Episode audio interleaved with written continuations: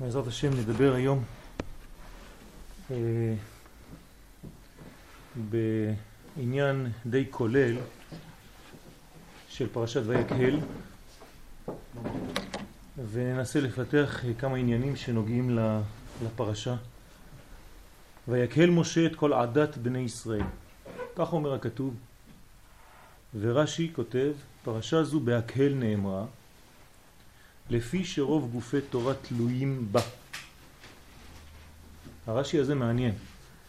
אם רוב גופי תורה תלויים בה, זאת אומרת שהיא יותר גבוה מגוף. זה כמו איברים ונשמה. כלומר הפרשה הזאת היא נשמתית ויש הרבה איברים שתלויים בנשמה הזאת. כשאתה תלוי במשהו, המשהו הזה יותר גבוה מזה שתלוי בו. כלומר, פרשת ויקהל היא פרשה של כלל. לידה תהיה פרשה של פרטים, פרשת פיקודי. ואותה זוגיות שאנחנו רגילים לראות בין פרשיות, כמו יתרו ומשפטים, כאן חוזר אותו זוג של ויקהל פיקודי. כלומר, פרשת ויקהל היא החלק הכללי, ואנחנו מכנים את זה החלק שהוא מן הזכר, לעומת החלק שמתפרט, והוא החלק של הנקבה שבפרשת פיקודי. כל פרטי המלאכות מקורם במלאכת הקודש שהייתה במשכן. זה הרופא.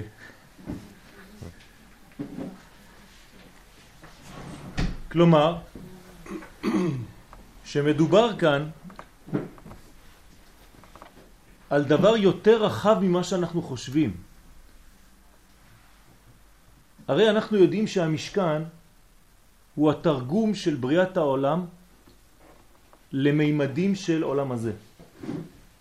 כלומר, כאילו הקדוש ברוך הוא נתן לאדם להיות הוא בעצמו בורא. ועובדה, אומרת הגמרא, היה יודע בצלאל לצרף אותיות שנבראו בהם שמיים וארץ. מה זה, הקדוש ברוך הוא נותן לבן אדם משחק לשחק עם הבריאה? מה שהקדוש ברוך הוא ברא בגדול, הוא נותן עכשיו לאדם לברוא בקטן יותר. כלומר, יש לנו פה משכן שהמשכן הזה, במידות שלו, הוא השמיים והארץ, ממש. ומי שמסוגל להיכנס למנגנון הזה, הוא מרגיש שמיים וארץ. כמה מלאכות יש במשכן? שמהן, מאותן מלאכות, אנחנו לומדים על כל המלאכות. ל"ט. 39 מלאכות. מה זה אומר? זה אומר שלא רק כדי לבנות את המשכן יש לי 39 מלאכות, אלא שזה בעצם כל העשייה האנושית, כל הבריאה כלולה ב-39 מלאכות. הרבה יותר גדול מעצם הבניין עצמו. כל פרטי המלאכות מקורם במלאכת הקודש שהייתה במשכן. כך אומרת הגמרא בשבת ובבבא קמא. אם נרחיב את הרעיון נוכל לומר בסייעתא דשמיא שכל המעשים, כן, כללות המעשים בעולם של בני האדם, כל החיים המעשיים שלנו נמשכים ונלמדים מן המלאכות הקשורות לקודש, מיסוד הקודש. שהרי אנחנו לומדים את המלאכות מן המשכן. מה זה עשיית המשכן? טיפול בקודש, בעניין האלוהי שמתגלה בעולם שלי. ומשם המלאכות האלה הן משתלשלות וזורמות לכל שאר החיים. אז מאיפה מתחילה כל מלאכה קטנה שיש לי היום אפילו שהיא נראית לי בחול הכי גדול? שורשה בקודש. אין דבר כזה שמתחיל בחול. הכל מתחיל מהקודש, מהמלאכות של המשכן. ומלאכת המשכן כוללת את כל עדת בני ישראל. ולכן, כן, עדת בני ישראל זה הפך מהבלבול שקדם לזה. מן הערבוב שקדם לזה, שגרם לחורבן. עכשיו אנחנו לוקחים רק את החלק שנקרא דעת, וזה ברמז עדת. כלומר, כל מה שקשור למשה, משה שורשו במשכן, שתי האותיות הראשונות של משה זה משכן. שתי האותיות האחרונות שייכות לחנוך. ומה שנשאר ממשה ומחנוך זה חווה. כלומר, תיקחו משה, שתי אותיות ראשונות. תיקחו חנוך, והתהלך חנוך את האלוהים ואיננו, כי לקח אותו האלוהים. זה כף נון של חנוך. מה נשאר מחנוך? חטא ו'. מה נשאר ממשה? ה', חווה. על ידי משה וחנוך, משה הוא עושה את המשכן כאן למטה, וחנוך בונה את המשכן ברמה גבוהה פנימית יותר. משה, חנוך, משכן, תיקון חווה. תיקון הפגם של חווה. לכן אנחנו מטפלים עכשיו במדרגה שנקראת דעת. ולכן האחראים על המלאכה היו צריכים להיות מן השבט הראשון ומן השבט האחרון. כי אני עכשיו חייב לקלול, חייב לקלול את כל עדת בני ישראל. מן השבט הראשון יהודה ועד השבט האחרון שנקרא דן, המאסף. בצלל משבט יהודה הפותח, ואהוליהב משבט דן החותם. תשימו לב, יש כאן רעיון נפלא. לוקחים את ראשון השבטים, ראש המדברים, יהודה, ואת המסיים, את הסופי, את הזנב. ובתוך הסוגריים האלה נמצא כל המשכן. מלאכת המשכן שהיא שורש כל המעשים כוללת את הרוח ואת הגוף. יהודה הוא סוד הרוח ודן, כן, מידת הדין, סוד הגוף. משכן זה לא רק רוחני, משכן זה שמיים וארץ. אני חוזר, היה יודע בצלל לצרף אותיות שנבראו בהם שמיים וארץ, לא רק שמיים. לא להתבלבל. משכן זה רוחני אמנם, אבל זה מתלבש בעולם גשמי ומשם יוצאת העשייה האנושית. מן העולם הרוחני אל העולם הגשמי. כלומר, מקום חיבור בין מנגנון נשמתי לבין מנגנון גופני. זה השידור של המשכן. כשאין לנו משכן, כשאין לנו מקדש, זה בדיוק מה שחסר. חסר החיבור בין הנשמה והגוף. ולכן אנחנו מפוזרים ובגלות, ובגלל שאין לנו את השלמות הזאת של נשמה וגוף ממש בחיבור אחד שלם, אז אין שמחה. כי השמחה מופיעה רק במקום שיש בה שלמות. אבל אם אין שלמות, אין שמחה גם. לכן כל המשכן זה לא רק השראת שכינה בעם ישראל, אלא השראת השכינה בעם ישראל היא מקרינה את השמחה כי היא מקרינה שלמות. יהודה הוא סוד הרוח. יהודה זה י' כו' נכון? בשם יהודה יש את י' כו' למרות שיש לו גם את הדלת שכבר מרמזת על הבחינה הרביעית שנקראת מלכות. אבל הוא רוח. ודן הוא כוח הגוף. בסוד שמשון הגיבור. כוח הגוף שבא משבט דן. המדרש מסכם בשמות רבה, אין לך גדול משבט יהודה ואין לך יהוד משבט דן. וראו זה פלא, שניהם ביחד בונים את המשכן. זה יהוד מבחינה נשמתית? מבחינה של, של ערכים, מבחינה של בניין, כמו גוף שיש בו חלקים תחתונים יש להם את חשיבותם שלהם, לא מזלזלים. בלי רגליים אי אפשר ללכת, עם כל הכבוד לנשמה. מי שכואב לו בעקב, בתחתית הרגל, לא יכול לזוז. מה זה תחתית הרגל? שום דבר.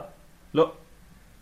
יש בניין לכל דבר. אני לא מדבר כאן על גבוה או נמוך במובן הלא טוב וטוב, אבל יש בניינים חיצוניים יותר ובניינים פנימיים יותר. יהודה הוא בניין יותר פנימי. דן הוא בניין יותר חיצוני.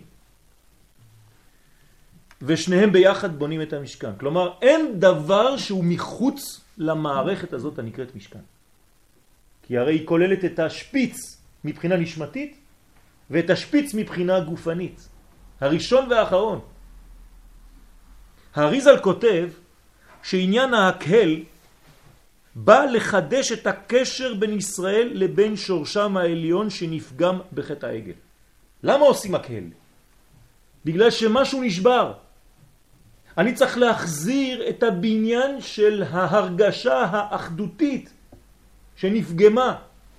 בחטא העגל יצאנו מן האחדות אל הפיזור. יצאנו מהצילות וירדנו לביאה. והנה ידוע כי דור המדבר היה משורשו של משה רבנו עליו השלום. מבחינת יסוד דאבא. זה הבניין של משה, בניין גבוה מאוד. בכללות אנחנו קוראים לזה חוכמה. חוכמה גבוהה מאוד, חוכמה אלוהית. אורייתא, אור. וכל הדור הוא מאותה בחינה. דהיינו בחינת לאה שעומדת כנגד הדעת. כן, איפה עומדת לאה? לאה זה מושג רוחני, חוץ מאשר היא אישה. היא מנגנון רוחני עליון שעומד בגובה הזה שנקרא דעת, רק שהיא מאחורה. כיוון שלאה אינה אלא הערה מאימא הילה, עולם הבא, ואין לה מציאות עצמאית, כי אם על ידי דבקותה בדעת, כלומר לאה אין לה מעצמה שום דבר, אלא כשהיא קשורה לבחינה הזאת הנקראת דעת של משה רבנו. על כן, אותו דבר, בגלל שהדור הזה נקרא דור של לאה, דור המדבר, גם כל הדור אין לו מציאות עצמאית אלא כשהוא קשור למשה, לדעת.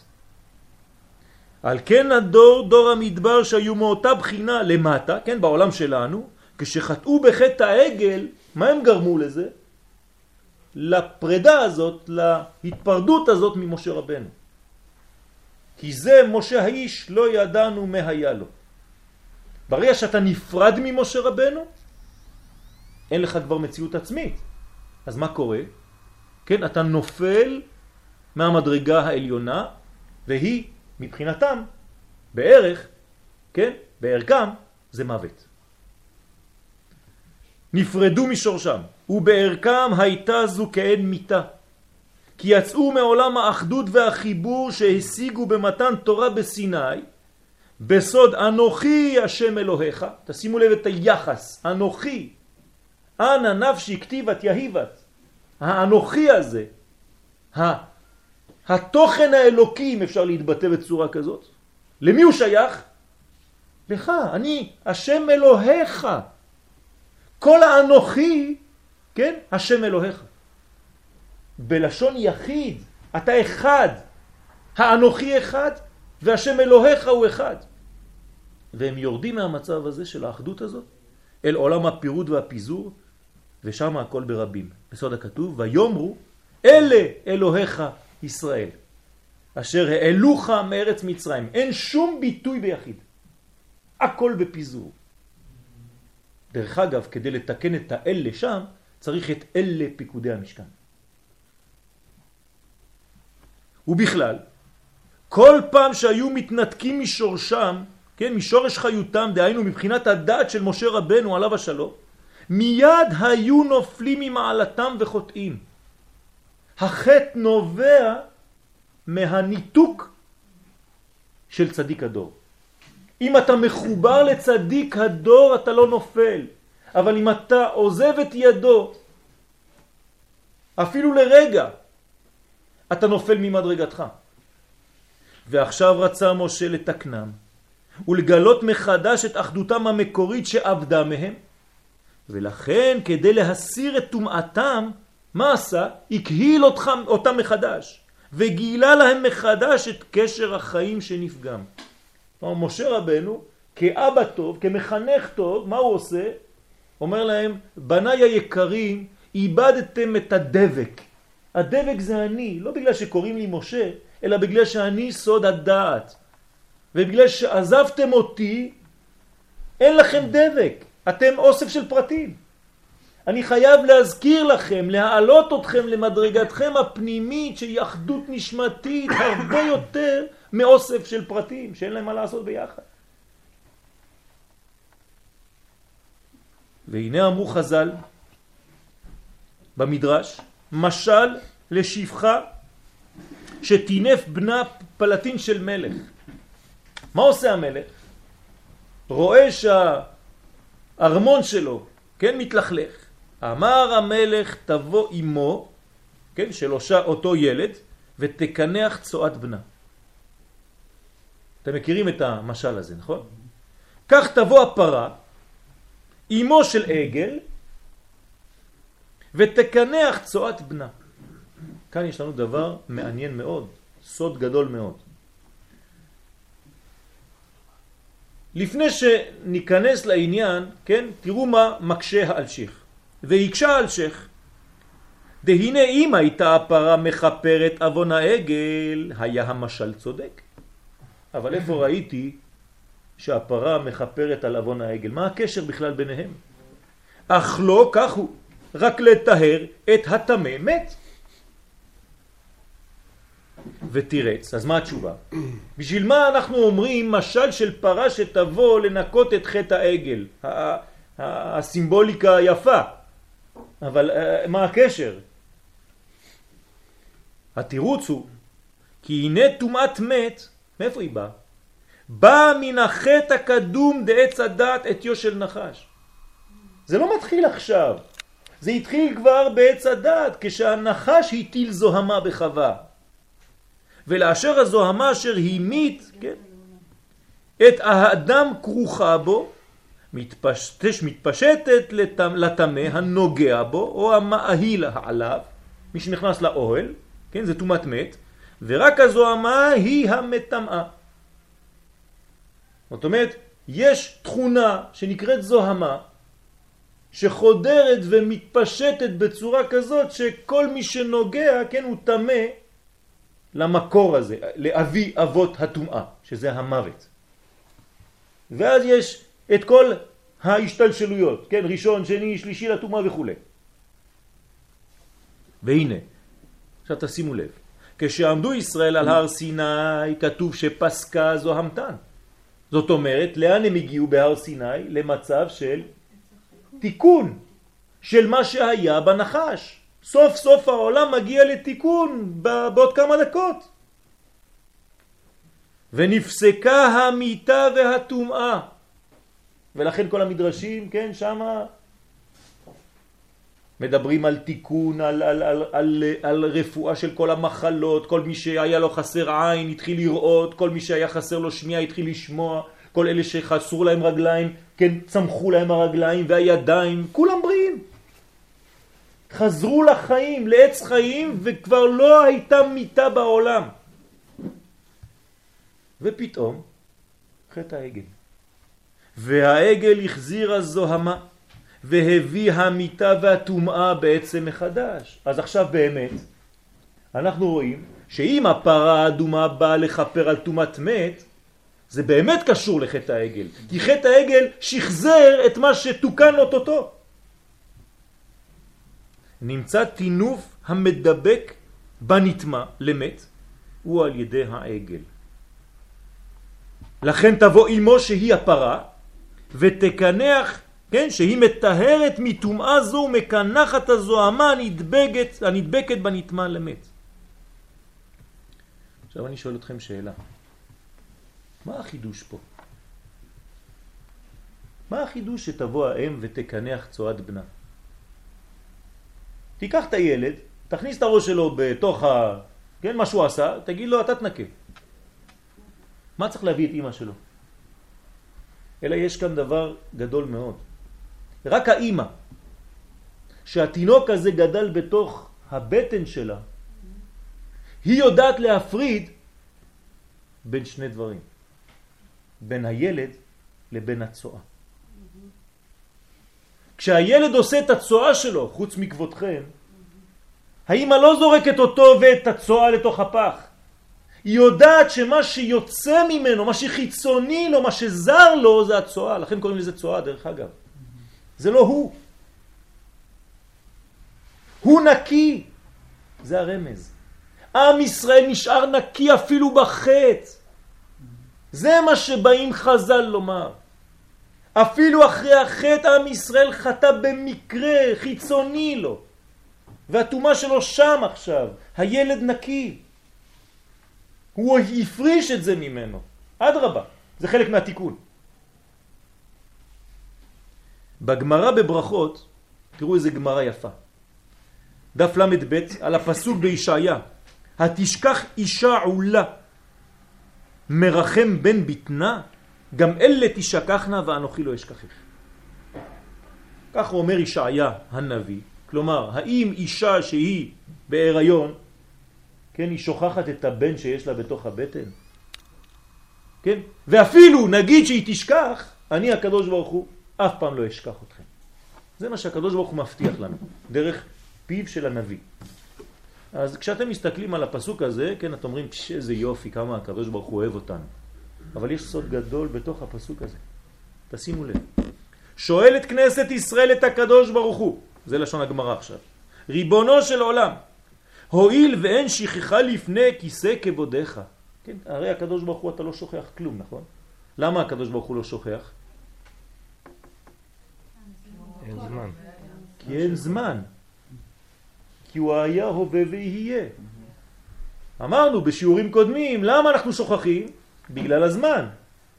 אבל אצל הקדוש ברוך הוא המושג הזמן לא קיים, אז אין שכחה מלפניו.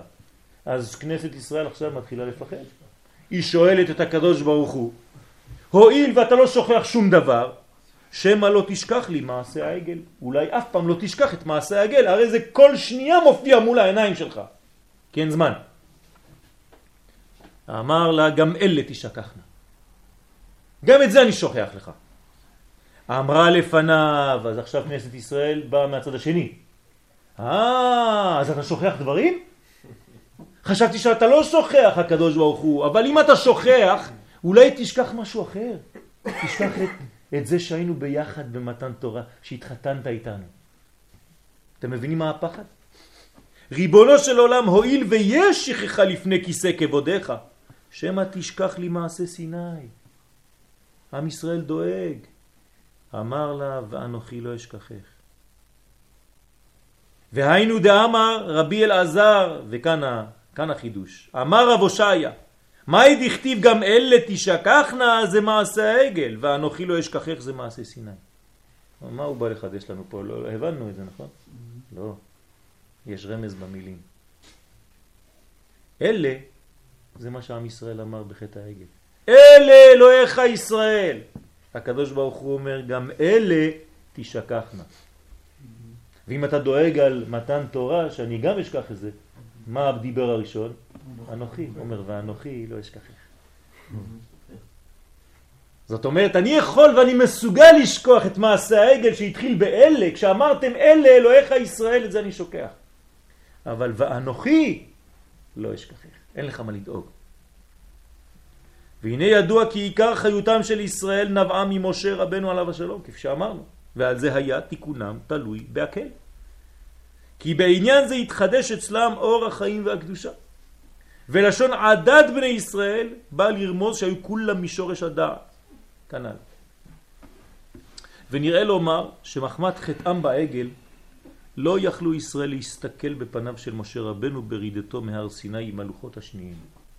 כן, אתם זוכרים שמשה רבנו ירד וקרן עור פניו ולא יכלו להסתכל עליו.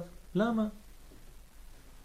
למה? בגלל שהוא נשאר בעמדתו, בגובהו, ברמתו, ואתם ירדתם. אז עכשיו נגרם, כן, נפתח פער ביניכם, ועכשיו אתה מסתכל אפילו, אתה מתבייש להסתכל, כן, במי שנשאר ברמתו, כן, נכווה מחופתו של חברו, ואתה ירדת. הוא מסביר האריזל, בכוונות שבת, שהוא סוד מה שאומרים בתפילת שחרית של שבת, ישמח משה במתנת חלקו, כי עבד נאמן קראת לו. כליל תפארת בראשו נתת, בעומדו לפניך על הר סיני, כן זה לפי נוסח הספרדים, שני לוחות אבנים הוריד בידו וכן כתוב בהם שמירת שבת. נו, יפה מאוד, נו, מה זה, מה אתה מספר לי סיפור? קודם כל, ב, רק ב, בטקסט הזה, יש מלא מלא דברים שאנחנו לא מבינים. למשל, דוגמה, כן? מה זה מתנת חלקו? מה זה עבד נאמן קראת לו דווקא? למה הוא עבד נאמן? מה זה כליל תפארת בראשו נתת, לא על ראשו, בראשו, כשהוא עמד בהר סיני? שני לוחות עבדים הוריד בידו, ומה כתוב בלוחות? וכתוב בהם שמירת שבת. מה, לא כתוב לא תרצח, לא תגנוב, רק שמירת שבת כתוב? כן, אז רק על זה אפשר לעשות שיעור של ארבע שעות, אבל אין לנו זמן. אבל צריך להבין. אבל אני רוצה להתמקד על משהו אחר, ברשותכם. ואומר שם האריזל, שכלל ישראל כשעמדו בהר סיני ואמרו נעשה ונשמע, קיבלו אלף אורות. מה זה אלף? אלף זה אין יותר. זה הכל. אל, אל תחשוב שזה אלף, כן? 999 בעוד אחד. לא. אלף זה הכל. זה אין סוף. מדרגה שאנחנו לא יכולים לתאר. הרי המספר הגדול ביותר שהתורה מכירה זה אלף. כל השאר זה ריבוי של אלף. אלף, אלפי, אלפים ורוב ריבי רבבות. קיבלו אלף אורות בהר סיני. ואלו האורות הם סוד הכתרים שהלבישו מלאכי השרת שם. אלא שנלקחו מהם בגלל חטא העגל. המלאכים באו, הקדוש ברוך הוא שלח אותם, תיקחו להם מיד את הכתרים האלה. למה? שזה לא ילך עם העגל, לא.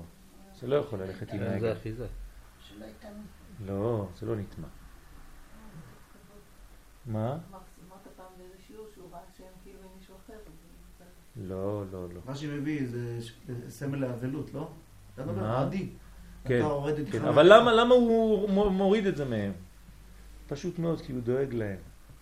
ברמה כזאת, אם האורות נשארים, לא יישאר כלום מעם ישראל. יש להם אורות גדולים וכלים קטנים, הכל נשבר פה.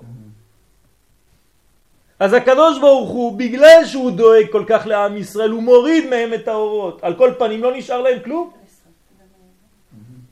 וגם משה עצמו, משה, למרות שהוא לא חטא הוא בחטא העגל, בגלל שלקחו את האורות מישראל גם הוא איבד את האורות שלו. עכשיו מה קורה? האורות של משה עצמו, מה קורה להם? עולים לשמיים. והאורות של עם ישראל, לאן הם הולכים? למשה. אתם מבינים? זה הדרגתיות. עכשיו משה נשאר עם כמה אורות? אלף. אלה של עם ישראל. ועם ישראל נשארו עם אפס. והאורות של משה איפה הם? בשמיים. הבנתם את התהליך? בואו נקרא את זה.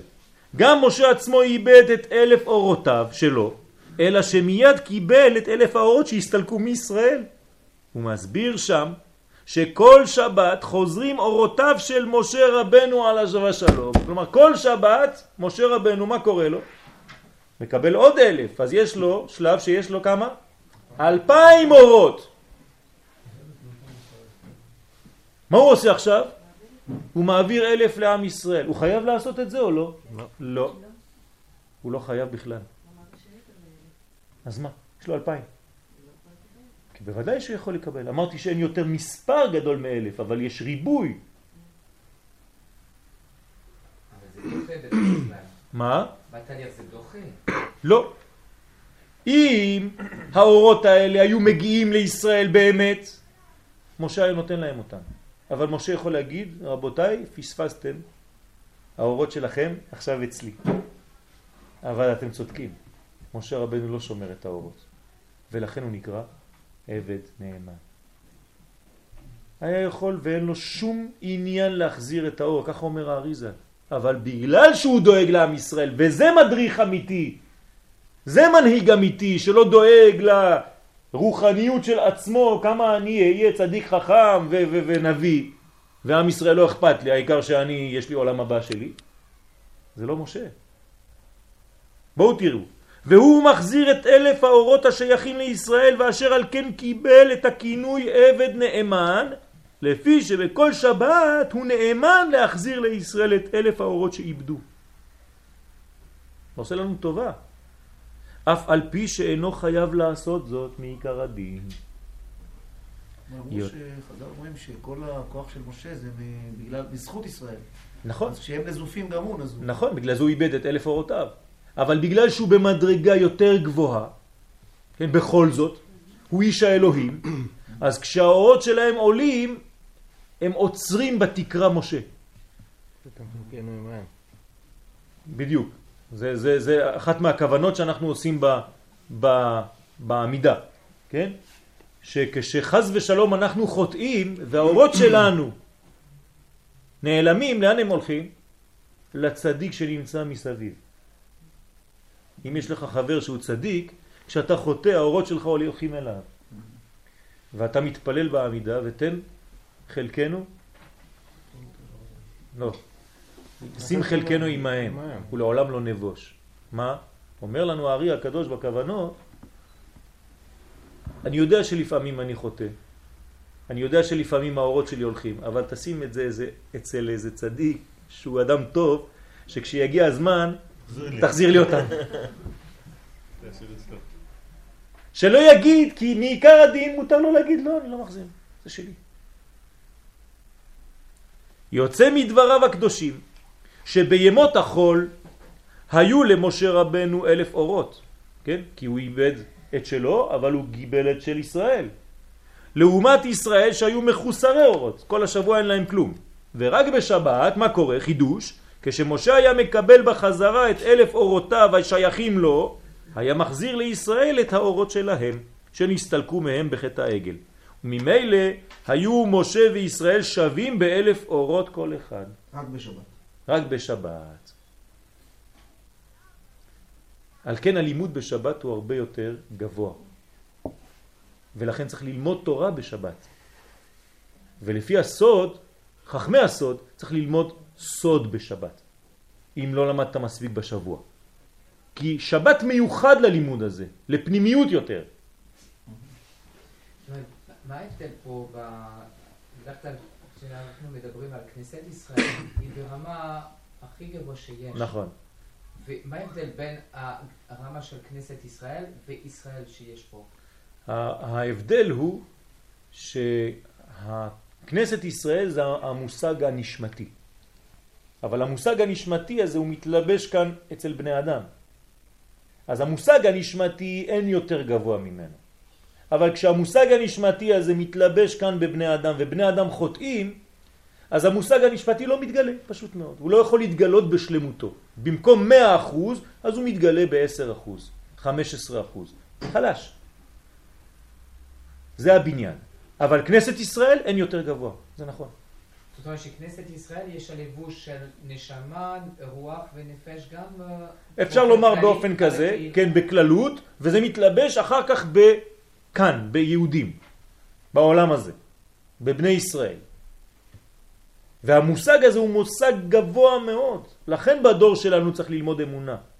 כי מה זה הלימוד שייך לדור שלנו? ללמוד מה זה הכוח הזה של כנסת ישראל. כי אם אתה לא יודע מה הכוח, אתה לא אומר באיזשהו שלב, וואי וואי, חסר לי 75% מהאורות של כנסת ישראל.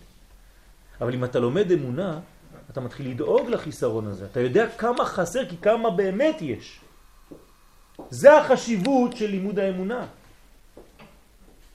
משהו משתנה שם, לטובה. הוא מסביר הרב לורי השליטה, שכך ניתן להבין העניין שלא יכלו ישראל להסתכל בפני משה.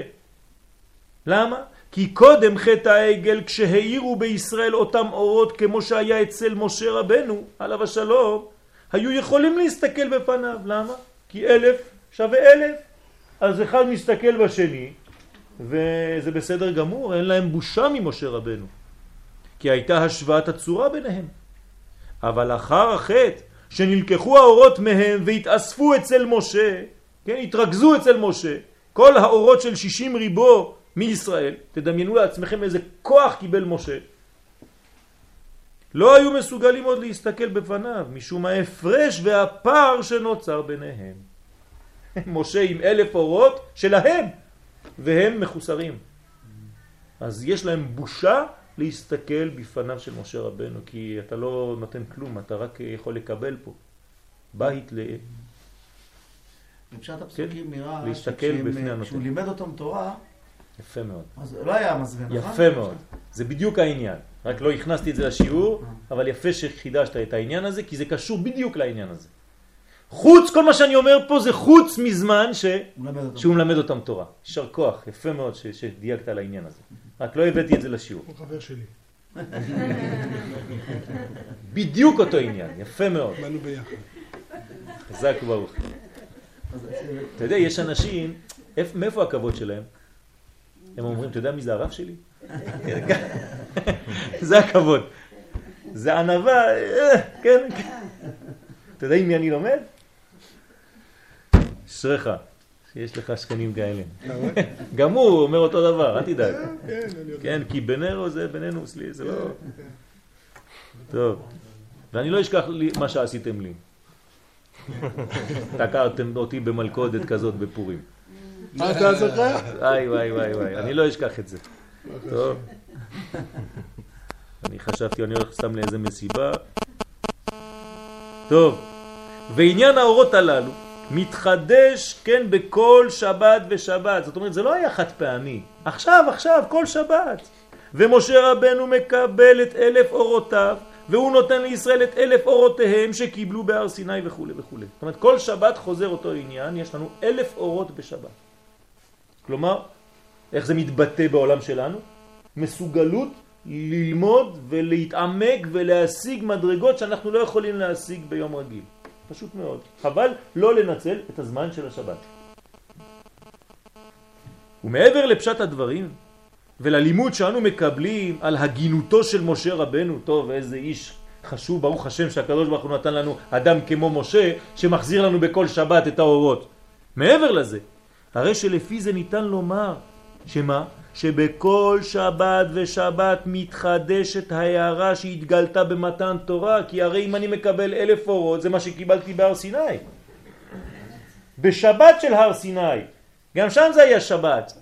זאת אומרת שאפילו אני היום פה בתשס"ז, שלכאורה אין לי שום קשר למתן תורה, אנחנו מקבלים אלף אורות כאילו היינו במתן תורה.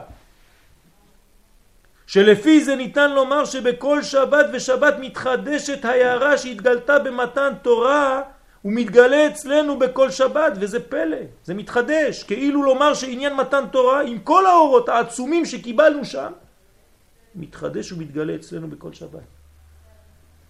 אז כל שבת אם אני לא מרגיש שאני במתן תורה, יש לזה בעיה. דרך אגב, אחת מהכוונות של הארי הקדוש זה כשעולים לתורה, עולים להר סיני. מי שעולה ראשון עולה למדרגת חסד, מי שעולה שני עולה למדרגת גבורה. ולפי מה שיש לו שם, במה שהוא קורא, כן, אתה יודע בדיוק מה, איפה הוא נמצא היום. וכשהוא יורד הוא נותן את מה שהוא מקבל לכל השאר, וזה הלחיצות ידיים שאנחנו עושים אחרי זה. אני מחלק את מה שקיבלתי בהר סיני. השנייה כאילו, בוודאי. חוץ ידיים לכולם. מן או- הספרדים. כשאנחנו עונים לברכות שהוא עושה. כן, בוודאי, גם העניין, אבל עניין ל- ל- ל- להתחלק איתם, ל- לומר להם, לעשות, אה, כן, אה. אני נותן לכם, אתה לא חייב ללכת אה, ב- לכל בית כנסת, כן? גם כשאנחנו מתחילים עמידה, כאן ברוך השם יש לנו מנהג בין החברים, כן? ש, שלפני כל עמידה, כן? אנחנו מסתכלים אחד על השני, כבר אנחנו פה שלושה מה, מה, מהסוג הזה של האנשים שמסתכלים אחד על השני, כן? ואנחנו עושים סימן, אנחנו עולים ביחד לעמידה. ואנחנו כבר כמעט איזה עשרה שעושים את זה בבית הכנסת. בן איש חי כותב את זה. כן, הבן איש חיו כותב את זה. וכל אחד מסתובב, מסתכל על השני, כן, זה קשר, אפילו שלא? ראית אותו. אה, בשביל לשים קשר? בוודאי? כדי אה, לעלות. ביחד, אתה לא עולה לבד כמו זה איזה. אגואיסט. כן. אתה עולה לעולם שכולם באחדות. אבל זה לא כל המניין עולה ביחד בכל מקרה? בוודאי שכל ה... אבל כשאתה עוד עושה את העניין הזה, ואפילו כשלא דיברת עם החבר ולא ראית אותו, ולפני המיטה אתה מסתכל עליו ועושה לו חיוך ועושה לו ככה, אני איתך, אתה איתי, אתה יודע כמה זה עוזר? זה כוח, זה כוח עצום, וזה קודם כל דומה למלאכים, ככה כתוב בבן איש חי. דומה למלאכים שהם כולם כן מבקשים רשות זה מזה ונותנים רשות זה לזה. זה לא אני עולה לבד, תישאר אתה שם למטה, אני לא יודע מה אתה עושה, אולי הוא מכוון ואני לא, אז מה אני אעשה? אז כולם ביחד זה מנגנון חזק מאוד. אתם יודעים ש, שהפועל הדמיוני בעולם הזה הוא חשוב, אסור לזלזל בזה. ילד קטן, איך אתה מעביר לו כאב? עם שטויות. הוא מקבל מסכן, פאף, נכנס בראש, אתה עושה לו ככה. הנה, הלך. הוא מחייך. מה הלך? תעשה את זה למבוגר, יוריד לך את הילד, יגיד לך, מה אתה, עזוב אותי המשוגע, מה אתה לא רואה שקיבלתי מכה? למה אצל הילד זה עובר? מה? מה עשית?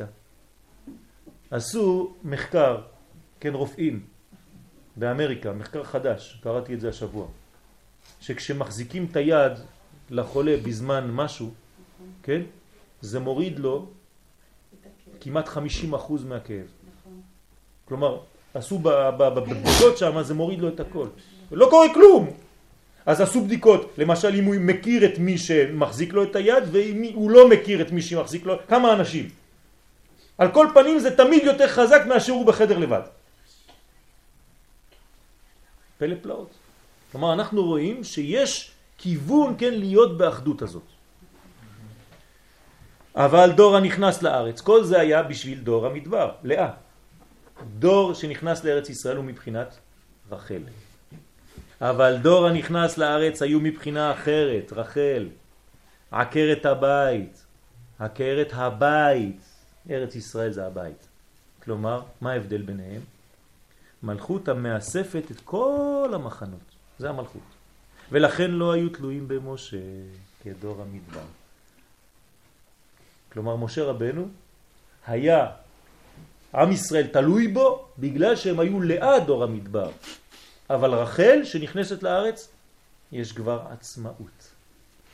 אפילו ממשה רבנו. זה גדולה. לא, זה שהוא איננו זה דבר אחר.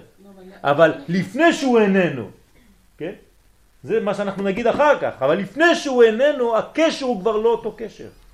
זאת אומרת, אתה עם הבן שלך, אבל הבן שלך כבר בגיל התבגרות, בגיל בגרות. הוא אומר לך, אבא, אני יודע שאתה אוהב אותי, שאתה אבא שלי, שאתה הכל, אבל אני יודע להסתדר לבד. זה דור רחל. ולכן יש יותר חוצפה, כן? כי, כי האחרים הם תחת חסותו של משה. דור הנכנס לארץ, או-הו, זה דור אחר לגמרי. סוג אנשים אחרים, זן חדש. לכן לא היו תלויים במשה כדור המדבר, אלא דבוקים לשם יתברך ישר, הם לא רוצים אמצעים שם, אפילו לא משה. ולכן מה קורה בזמן הגאולה? כתוב לא יהיה הבדל בין רב לתלמיד, כי כולם ידעו אותי. אנשים כבר לא רוצים, זה, זה הדור שלנו, נכון? נגד מה אנשים הצעירים נמאס להם כבר ומתחילים להתפוצץ? נגד ההיררכיה, כן? אני מצטער לומר את זה, כן, אבל זה, זה, זה כן, הרבנים וזה אמר וזה, מה אכפת לי, אני, אני קשור לקדוש ברוך הוא. זה מה שאומרים לך צעירים, אם, אם תשמע קצת. אז הוא אמר ככה, הוא אמר לי ככה, וזה יגיד לי אחר, וזה יגיד לי, אני, תן לי, אני הקדוש ברוך הוא, אני ישר אצלו.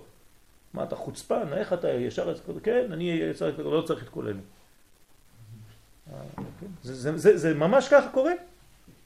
וזה שאמר להם משה רבנו עליו השלום. הוא אומר להם, אני לא יכול עליכם, ואתם הדבקים בשם אלוהיכם, חיים כולכם היום. כלומר, גם בלעדיי אתם דבקים בשם, וזה נכון, אתם צודקים. אתם חיים כי אתם דבוקים בשם. זאת החיות של הקשר האלוקי הישיר. וממילא נכנסו לארץ אפילו כשמשה עצמו לא נכנס. זאת אומרת שהקשר הזה לא היה כבר תלוי בקשר במאוזן, אלא היה קשר במאונח. כמובן שחז ושלום לא להבין מזה, כן, שצריך לזלזל בגדולי תורה, חז ושלום, אני רק מנסה להסביר למה הדור הזה, כן, יש בו את החוצפה יסגה הזה. כן? בגלל ה, ה, העניין הזה ש, שכן, אני, אני רוצה להיות קשור למקור, רוצה להיות קשור לפנימי יותר. ודרך אגב, זה החיפוש גם לפנימיות התורה. תפסיק לבלבל לי את המוח עם, עם, עם הלכות. אני רוצה את התוכן, מיד. הם לא מטפלים, אני חושב, בבעיות שלנו, של העם. מה? עוד פעם אתה חוזר לממשלה. חוזר על זה. לא, לא, לא. לא, לא, לא. מי? רבנים. אה, רבנים. חכמים היום. לא מטפלים. למה אין לנו מנהיגים? לא מטפלים בבעיות של העם. אני אגיד לך למה. והולכים לפוליטיקה אנשים. אני אגיד לך למה. זה לא שהם לא מטפלים בעניין של העם. עכשיו, עכשיו, עכשיו, ברגע שאנחנו מדברים, קם גם כן דור חדש של רבנים. שמה יהיה, מה תהיה התכונה שלהם? נטפל בינינו. לטפל בעם, למה? אה, בטח. כי הם לומדים מה זה עם. אלפיים שנות גלות לא למדנו מה זה עם, למדנו מה זה תורה, למדנו מה זה פרט. אתה מדבר עכשיו על מושגים, עד שאני מכניס את המושגים האלה בראש של התלמידים, זה לוקח שנתיים, שלוש שנים, הם לא מבינים על מה אני מדבר בהתחלה. מה ההבדל בין כלל לבין פרט? קשה מאוד להבין, עד שזה נכנס. הדור שלנו היום לומד אמונה. הדור שלנו היום לומד מה זה עם ישראל, וממילא כשהוא יבין ויתחיל להפנים את העניין הזה, אז בוודאי שעם ישראל יקבל את המזון שהוא מחכה. כי עם ישראל מחכה למזון, ונותנים לו מזון של פרטי, של תורה עדיין שהייתה בחו"ל. ולכן התורה של ארץ ישראל היא תורה שהיא שונה, היא תורה כללית. בעזרת השם, בלי לזלזל בשום דבר, אבל אנחנו הולכים לכיוון הזה. הולכים לכיוון הזה של בניין העם, של גילוי התוכן הפנימי שלנו, של הזהות, כן, אנחנו קוראים לזה סגולת ישראל, יותר ויותר, לומדים אמונה, לומדים, תורה ששייכת לארץ ישראל, ממש תורת הארץ, הרב קוק היה קורא לזה התורה הגואלת, ועם התורה הזאת, כן, אנחנו מתקרבים. לכן כל, כל תורת החסידות וכל התורה הפנימית יותר, כן, תופסת תאוצה כל כך גדולה, כי היא נוגעת בנשמה הזאת. היא נוגעת בזה שעם ישראל נקי בפנים, שכל הבעיות שלו זה רק דברים חיצוניים. כשאתה אומר למישהו, אתה יודע, אתה לא חוטא. אתה חוטא מבחינה חיצונית. החטא שלך, הנה הוא פה. זה הצועה, זה יצא. אתה נקי. אז הוא מקשיב לך. האם אתה אומר לו, אתה מלוכלך, אתה וזה ביחד, מי יקשיב לך בכלל? כשאתה מדבר לדור הזה של היום בצורה כזאת, כן, הש- השינוי הוא דרמטי, דרסטי. מיד אתה קולט אותם, מיד הם קולטים אותך ואומרים, אני רוצה אחד שמדבר אליי ככה. אני יודע שאני נקי בפנים. מה אתם מכניסים עליי פחדים, וזה ישרפו אותך בגיהנום, וזה... כן? אז זה כל העניין היום שהתורה, הגישה של התורה משתנה. לכן כל הממסד בעצם מתפורר, אבל לא לפחד, זה לא לרעה, זה לטובה. הממסד הישן, כן? ונבנה דבר יותר בסיסי, יותר חזק, שאפילו הרבנים מברכים על הדבר הזה. כי זה באמת דבר יותר גדול, זה כמו אבא. אבא רוצה שהבן שלו יהיה אפילו יותר תלמיד חכם ממנו, נכון? זה בדיוק מה שרב צריך לבקש מהתלמיד. הרב צריך לדאוג שהתלמידים שלו יהיו הרבה יותר חזקים ממנו. לא שהוא יישאר רב והם תמיד יהיו תלמידים. לא. רב אמיתי רוצה שהתלמידים יעברו אותו. לא אכפת לו, כי זה העיקר זה רק הפצת התורה, הפצת האור. זה לא, לא בשבילי ולא בשבילך ולא בשביל אף אחד, זה בשביל קודשא הוא שיתגלה לפה. אז צריך להיות אמיתי, צריך להיות הוגן, צריך להיות שלם ולא לפחד. אנחנו צריכים, כולנו, יש לנו רק עבודה אחת ביחד. גילוי אורו יתברך בעולם הזה. וככה שנהיה בחבורה אחת, באהבה, ואם יש בעיות, מיד לתקן את זה, לא להישאר בזה. זה, זה דבר חיצוני, זה זר לנו. מיד אנחנו בונים את המנגנון הזה. רבי שמעון בר יוחאי אומר דבר חמור. אם היה בית כנסת אחד בעולם שיש עשרה חברים אמיתיים, היה במשיח מיד. זה מפחיד. מה, אין דבר כזה? אין דבר כזה. אז בעזרת השם בוא נבנה דבר כזה. של אנשים שדואגים אחד לשני ובאמת באמת אכפת להם אחד מהשני ועם אהבה ולא חשוב מה קורה.